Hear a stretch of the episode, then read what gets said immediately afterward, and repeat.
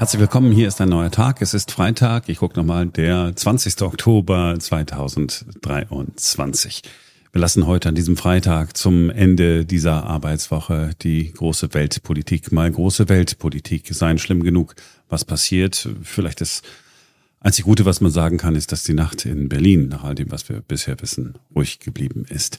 Wir gucken auf ein ganz anderes Thema, auf eins, das äh, viele Menschen betrifft. Seit rund einem Monat gibt es ja den neuen angepassten Corona-Impfstoff. Äh, das Thema ist immer noch wichtig, aber glücklicherweise ist da ja auch alles viel entspannter als noch vor einem Jahr oder vor zwei Jahren. Wer im Krankenhaus arbeitet oder in der Pflege über 60 ist oder zu einer Risikogruppe gehört, für den ist es aber nach wie vor wichtig, sich impfen zu lassen. Das haben wir in den vergangenen Wochen und Monaten ja immer wieder gehört. Heute geht es äh, um etwas, was viele Menschen ganz offensichtlich betrifft und wo wir gehört haben, dass es einen Zusammenhang zwischen Impfung und dem Symptom geben soll. Es geht um die Frozen Shoulder, übersetzt die eingefrorene Schulter. So nennen äh, Ärzte das, wenn sich die Schulter immer schlechter bewegen lässt, wenn es weh tut, sobald man den Arm dreht und äh, wenn man kaum noch den Arm heben kann. Die Frozen Shoulder kann viele Ursachen haben, wie wir hören werden. Manchmal aber eben soll es auch die Corona-Impfung sein.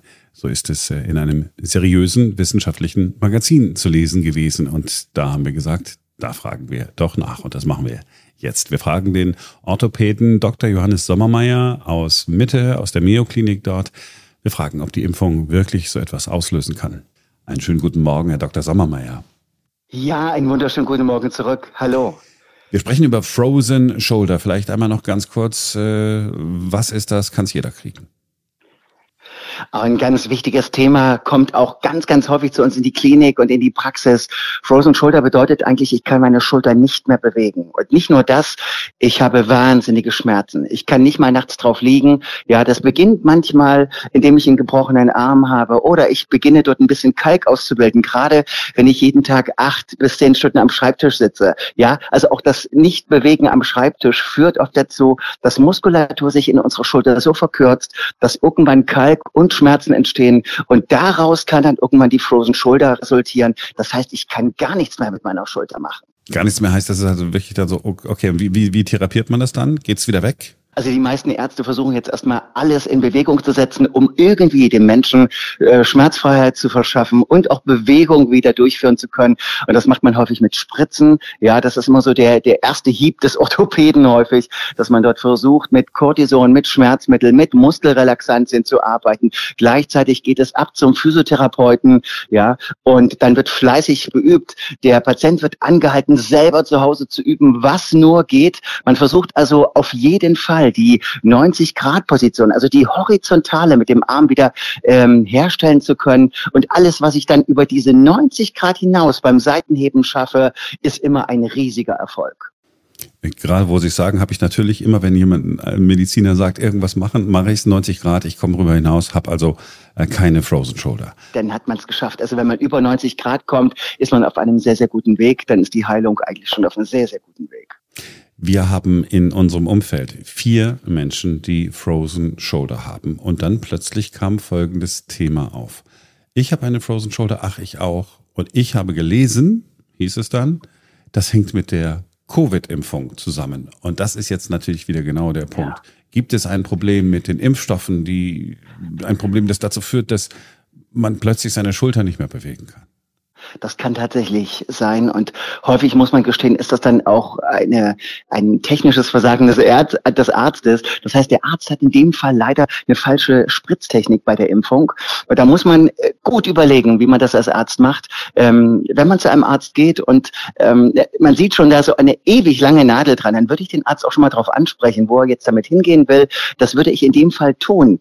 Ja, weil wenn ich jetzt zu weit oben oder zu weit hinten spritze, habe ich das große, die große Gefahr, dass ich entweder das Gelenk treffe mit einer zu langen Nadel oder dass ich die Schleimbeutel perforiere. Das heißt, diese typischen Borsen, die wir im Körper haben, diese Schleimbeutel unter dem Delta-Muskel, die werden dann häufig getroffen und führen zu so einer Initialzündung, also einer Entzündung im Schleimbeutel. Und das kann häufig chronisch sein und kann sich dann auch wie so eine Kaskade, wie so eine Kettenreaktion durch die ganze Schulter ziehen. Also es ist die Impftechnik, es ist nicht der Impfstoff, da ist nicht mRNA und so weiter in der Diskussion. Es geht nur darum, dass rein, ja, rein physikalisch irgendwas mit der Nadel sozusagen berührt wird, was nicht berührt werden sollte. Ja, ja. Ja, ja. Also man kann schon mal sagen, dass diese Fälle insgesamt sehr, sehr selten sind. Wenn sie aber auftreten, hat das selten etwas mit einem Impfstoff zu tun. Das kann also bei jeder Grippeimpfung kann das passieren, wenn ich mit einer zu langen Nadel direkt weit oben in der Schulter entweder den Schleimbeutel oder sogar von hinten das Schultergelenk treffe. So, jetzt haben wir ja Menschen ähm, im Umfeld, äh, die es haben, unter anderem äh, auch, auch Simone kann man auch sagen, okay, ich warte erst noch mal ab äh, und, und, und sitze es aus oder äh, aussitzen ist ja vielleicht das falsche Wort oder ich, ich lasse die Schulter erstmal, ja, ja. stell die ruhig und dann warte ich mal zwei, drei, vier, fünf Wochen oder soll ich sofort zu Ihnen kommen? Also das ist eine sehr, sehr spannende und interessante Frage, weil das Schultergelenk gehört zu den Gelenken, was am schnellsten steif wird. Wenn ich jetzt merke, dass ich wahnsinnige Schmerzen habe und der Schmerz verführt mich dazu, meine Schulter nicht richtig zu bewegen und ich merke auch, dass die Schulter plötzlich unbeweglicher wird, kann man immer, gibt es eine Faustregel, wenn ich eine Woche lang meine Schulter nicht bewege, braucht der Physiotherapeut mit unter zwei, drei, vier Monate, um mich wieder wirklich sauber hinzubekommen. Ja, ich würde also nicht so lange warten, wenn genau das eintritt. Wenn ich aber merke, nein, das hatten wir ja vor uns schon, ich komme super über 90 Grad mit meinem Arm und der Schmerz ist so lala, na klar, nehmen die ersten dann erstmal nur eine Ibuprofen und gucken, wie es wird. Und das dann auch okay, ja, eine Ibuprofen nehmen und dann selber eine Übung machen, irgendwas oder lieber äh, äh, jemand fragen, der sich auskennt? Und ich empfehle dann immer gleich wirklich dieses sogenannte Seitenheben. Ja, wir kennen das von den Bodybuildern und den Fitnesssportlern, dass man der Kurzhantel hat, der Arm hängt ganz schlaff runter. Dann versuche ich sozusagen ähm, auf die 90 Grad zu kommen. Das wäre in dem Fall aber nicht effektiv, sondern ich möchte über die 90 Grad kommen, denn ich möchte diese Rotatorenmanschette, ein ganz wichtiger Begriff, eine ganz wichtige Muskulatur in meinem Schulterdach, das möchte ich trainieren, weil ich dadurch mehr Platz bekomme in meiner, in meiner Schulter und auch die Entzündung viel, viel besser entweichen kann. Sehr gut. Cool. Was wir alles gelernt haben von Ihnen. Äh, erstmal vielen Dank. Ich fasse nochmal kurz zusammen und Sie sagen, ob, äh, ob ich es richtig zusammenfasse. Erstens, Frozen ja, Shoulder ja. Äh, hängt nicht mit den Impfstoffen zusammen, kann jeder bekommen. Ja. Dann ist es so, dass äh, wenn ich beim Arzt bin, mich impfen lasse und sehe, oh, die Nadel könnte mir zu lang sein, ich spreche nochmal darauf an, ob er nicht eine kürzere hat. Ja, würde ich machen. Ja, definitiv. Und äh, über 90 Grad äh, soll ich hinauskommen. Und wenn ich keine Kurzhantel habe, nehme ich eine, keine Ahnung, eine Wasserflasche oder eine Cola-Dose. Eine Wasserflasche, ja. Ja, eine Wasserflasche. Ja, äh, genau. Mit Wasser drin würde helfen wahrscheinlich. Und dann mache ich meine eigenen Übungen. Ja, ja. Ja, ja sehr cool. Absolut. Sehr cool. Haben Sie viele Leute, ja. die bei Ihnen in der Praxis sind mit äh, einer Frozen Shoulder?